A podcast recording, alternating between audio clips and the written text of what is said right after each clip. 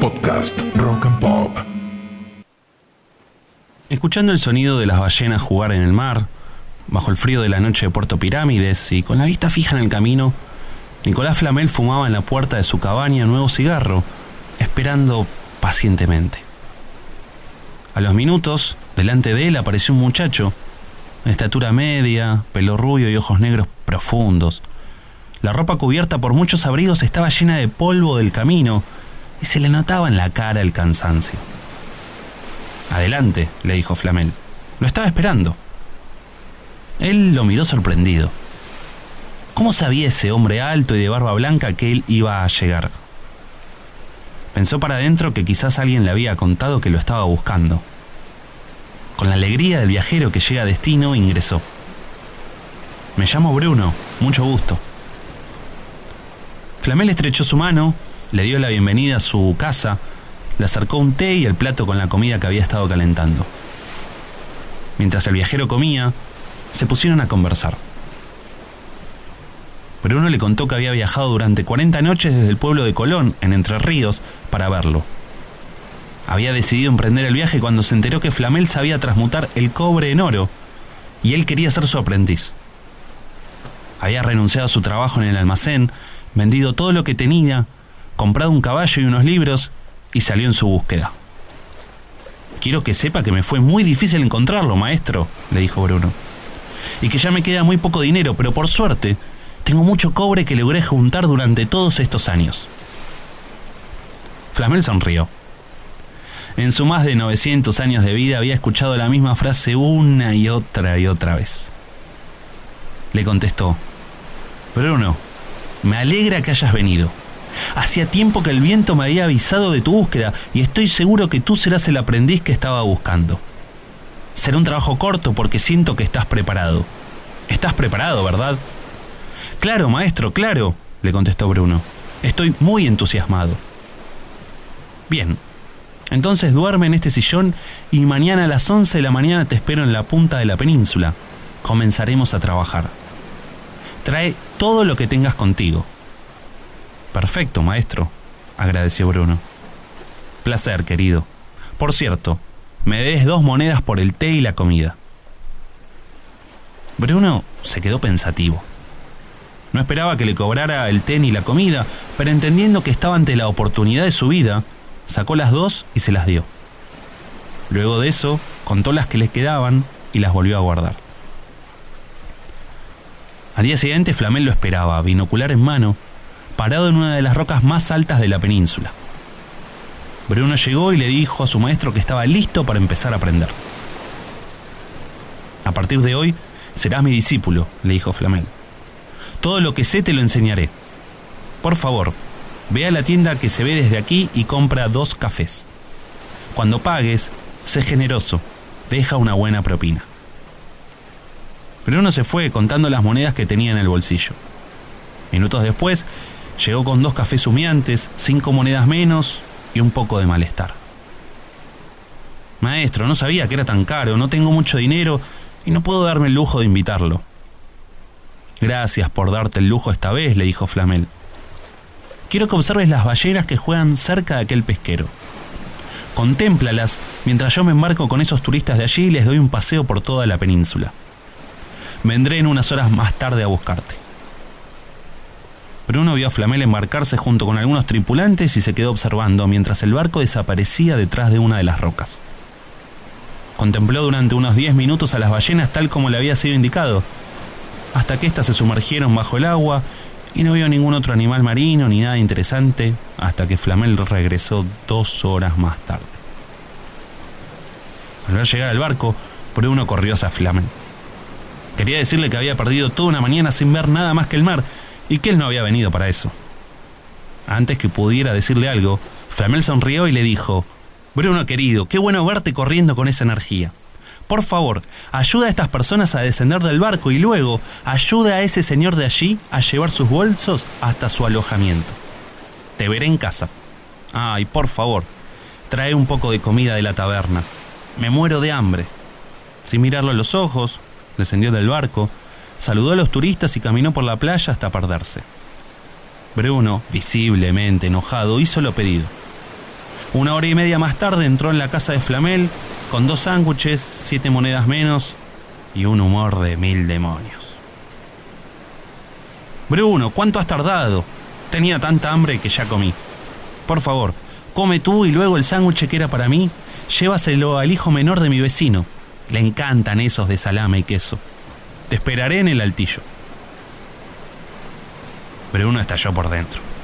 Mientras daba un mordisco a su comida, pensaba por dentro que estaba siendo estafado, que solo le quedaban 20 monedas, que había pasado un día y todavía no había aprendido nada, y Flamel tampoco daba signos de saber lo que él decía saber.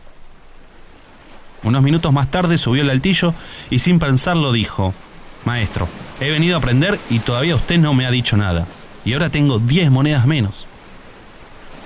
Flamel hizo caso omiso y sin inmutarse le contestó, Por favor, siéntate en esa silla y lee la página marcada de ese libro. Con un poco de enojo, Bruno tomó un libro lleno de polvo y con hojas amarillentas, lo abrió en un lugar señalado y para su sorpresa, notó que solo había una frase.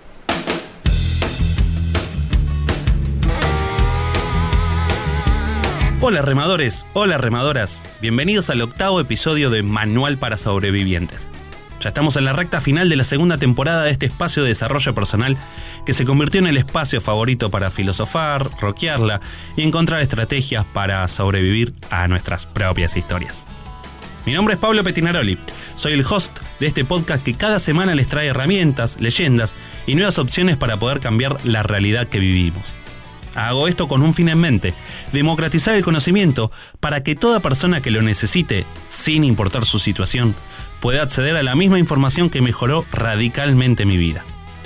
En el episodio de hoy, empezamos escuchando un relato donde el conocido alquimista y personaje de mil libros e historias, Nicolás Flamel, promete enseñar a Bruno, un discípulo, la manera de transmutar el cobre en oro. El motivo de esta apertura es que hoy voy a invitarlos a que reflexionemos juntos sobre un tema que es el punto central de conflicto, lamento y preocupación de miles de personas como ustedes. El dinero y la relación que tenemos con él. Me han escrito mucho en las redes pidiéndome que hable de este tema, por lo que creo que llegó el momento ideal para hacerlo. Primero, porque ya les he enseñado lo que para mí es más importante si cambiamos lo que pensamos, cambiamos lo que sentimos y cambiamos lo que experimentamos. Segundo, porque estamos ante un momento bisagra en la humanidad, donde es necesario que cambiemos todos la manera que observamos el dinero y nos cuestionemos las limitaciones que tenemos en torno a él. Quizás se estén preguntando si les voy a enseñar a hacerse millonarios y la respuesta es un rotundo no. Voy a hacer algo mejor compartirles el conocimiento que fui adquiriendo en los últimos 15 años, más precisamente desde que abrí mi primer emprendimiento, de personas que ya estaban en la situación económica que yo quería experimentar. Vamos a empezar a trabajar el tema de hoy. Seguramente se hayan quedado con la duda de lo que decía el libro, por lo que voy a contarles que la frase que Bruno leyó era la siguiente. Dar y recibir son diferentes aspectos del flujo de energía en el universo. Se las voy a repetir.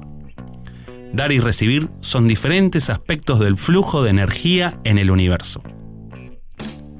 Esta frase trata de una ley metafísica universal que nos explica que cuando damos aquello que se busca, se mantiene la abundancia del universo circulando en la vida de cada individuo. Esto aplica para cualquier cosa que quieran recibir. Si quieren amor, deben aprender a dar amor. Si quieren recibir conocimiento, deben aprender a dar conocimiento. Y por supuesto, si quieren recibir dinero, deben aprender a dar dinero. Ahora bien, para muchos es muy fácil con el amor y otros temas, pero cuando se trata del dinero empiezan a hacer un poco de agua.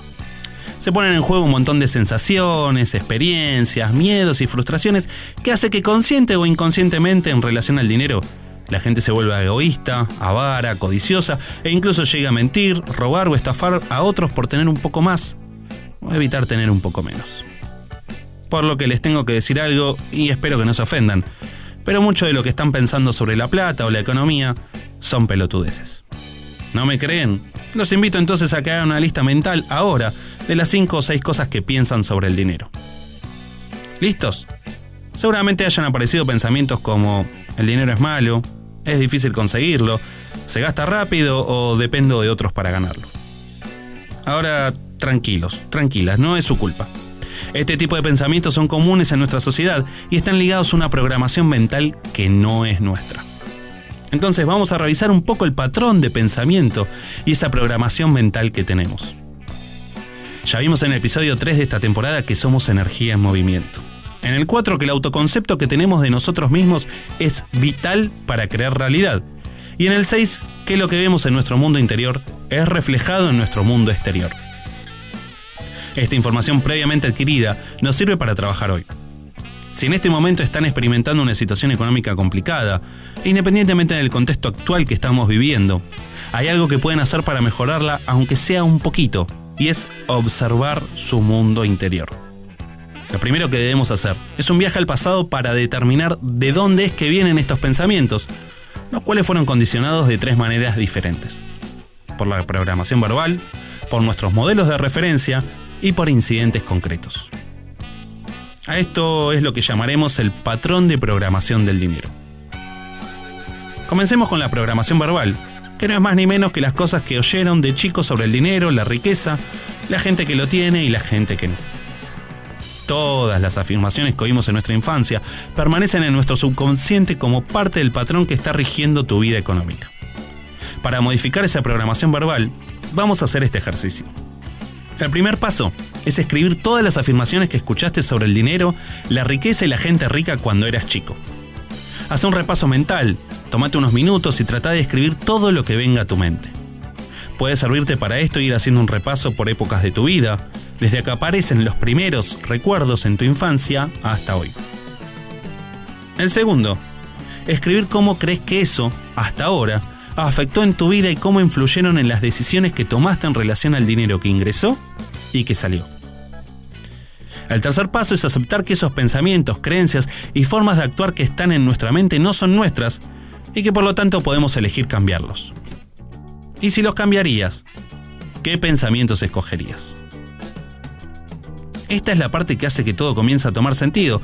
Pero para eso hay que tener huevos u ovarios de animarse a elegir algo diferente y persistir en esa elección durante un tiempo hasta que comencemos a ver los cambios. Ahora bien, esto no termina acá, mis valientes remadores. Hoy vine con ganas de hacerlos pensar, remover mierda y sacarla fuera para dejar la mente y los centros de energía limpios y vacíos para que la abundancia ingrese en nuestras vidas. Vamos a seguir laburando ahora sobre los modelos de referencia que no son más ni menos que nuestros padres, las personas que nos criaron y que nos enseñaron a relacionarnos con el dinero. Observemos entonces cómo eran sus viejos o las personas que los criaron con respecto al dinero. ¿Quién lo administraba? ¿Gastaban mucho o ahorraban? ¿Había discusiones en torno a la falta de plata? ¿Se comparaban con otras familias con más o menos recursos? Hacer esto es importantísimo porque por lo general tomamos las actitudes y aptitudes de ellos para utilizarlas luego en nuestra vida adulta.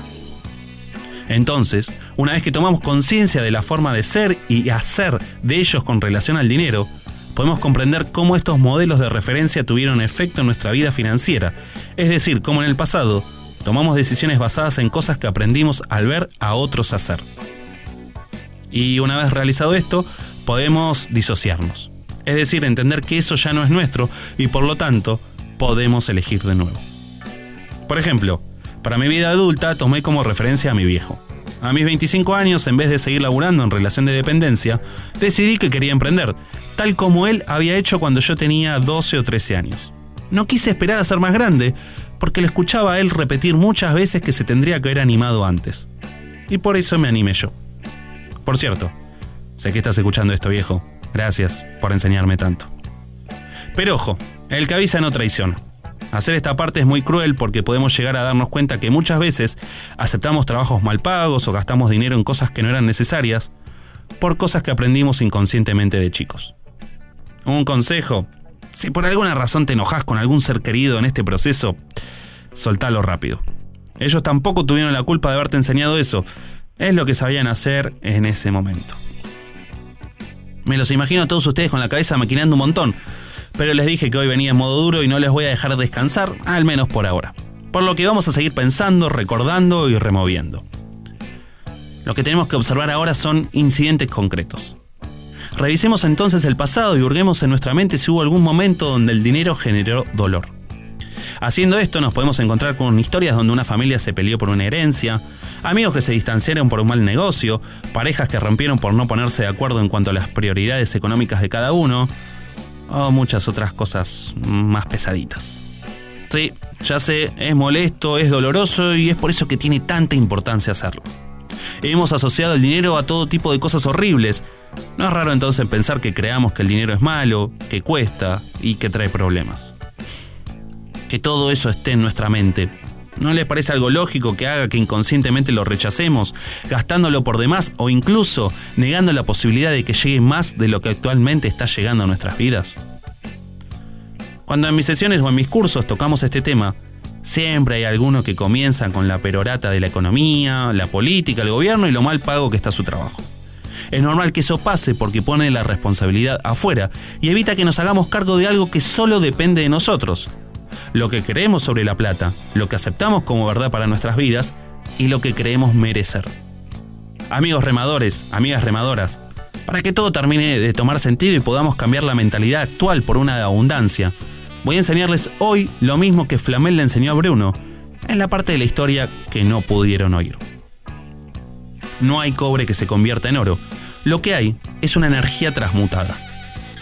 Podemos vivir una vida con una mentalidad de abundancia con solo entender estos dos principios. El primero, el que ya les conté, dar y recibir son diferentes aspectos del flujo de energía en el universo, y el dinero no es más que otra fuente de esa energía que se mueve una energía de pensamientos y creencias de escasez, avaricia, incertidumbre, pobreza y miedo, a una energía de abundancia, compartir, expansión, riqueza, seguridad y paz. Podemos estar todo el tiempo pensando en lo que nos queda o en lo que gastamos, como hacía Bruno. O podemos empezar a observar cada compra como una inversión, lo que obtuvimos a cambio de esa energía y lo que tenemos para hacer cosas. Podemos observar lo que ingresa como lo que me pagan, o observar nuestros ingresos como lo que yo creo que valgo. Es triste ver cómo algunos creen que vale tan poco. Por mucho tiempo creí lo mismo. Cuando cambiamos lo que creemos que valemos, no se los voy a decir yo. Mejor, experimentenlo ustedes. Los invito entonces a que esta semana hagan un cambio radical en sus vidas en relación a la manera en que piensan el dinero. Observan a otros que tienen más o menos y se comportan con él. Para esto, les voy a dejar una tarea. Repasar este episodio al menos una vez y responder con honestidad y por escrito cada una de las preguntas que hice en torno al patrón de programación del dinero. Luego armar una lista con todos los ingresos que obtuviste en los últimos dos meses y otra con los egresos que realizaste. Al detalle, amigos, ¿eh? tiene que estar hasta el caramelo que compraron. Una vez hecho esto, observen si pueden hacer algo para aumentar sus ingresos o en su defecto, reducir un 5% de los egresos. Y por supuesto, comprometerse a hacerlo. Por último, observar alrededor y ver dónde pueden dirigir ese 5% que ahorraron a otro lado que ustedes sientan que pueden necesitarlo. Puede ser una fundación o una ONG, un amigo que esté pasando por una situación compleja, una persona con una situación complicada o lo que a ustedes se les ocurra. Lo importante es que mantengan la energía del dar para poder recibir. Mis valientes remadores, somos la fuente creadora de todo lo que existe.